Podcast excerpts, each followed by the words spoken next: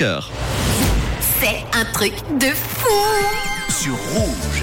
Soupçonné d'ivresse au volant, un mec tente de faire porter le chapeau à son chien. Une histoire qui s'est passée ce week-end aux États-Unis. Allez, petite musique, tiens. Je vous mets le générique des Simpsons, c'est parce que ce sont les policiers de Springfield aux États-Unis qui ont dévoilé sur Facebook cette histoire de fou qui s'est produite euh, il y a quelques jours. C'était samedi soir aux alentours de 23h30. Les agents ont décidé d'intervenir, d'arrêter un véhicule qui roulait à 84 km heure dans une zone limitée à 50 km heure. Ça fait déjà quand même 34 km heure de plus, mais jusque là, bon, il y en a tous les jours des histoires comme ça.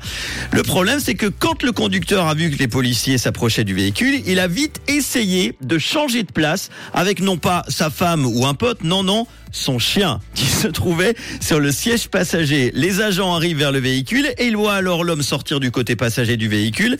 Et là, il leur sort de façon très banale, comme si de rien n'était. Désolé, monsieur les agents, ce n'était pas moi qui conduisais. Laissant donc croire que c'est son chien qui venait de faire un excès de vitesse. Un excès d'alcool plutôt Oui, monsieur. Mais lorsque la police a demandé au suspect s'il avait consommé de l'alcool, il s'est enfui en abandonnant le véhicule et du coup le chien sur le siège euh, du conducteur. Il a vite été rattrapé, heureusement, à une soixantaine de mètres plus loin, donc ça a été très très vite. L'homme a été arrêté pour suspicion de conduite sous influence. Pour le chien, il était confié à un ami du conducteur pour qu'il s'en occupe, puisque le conducteur a été mis en prison.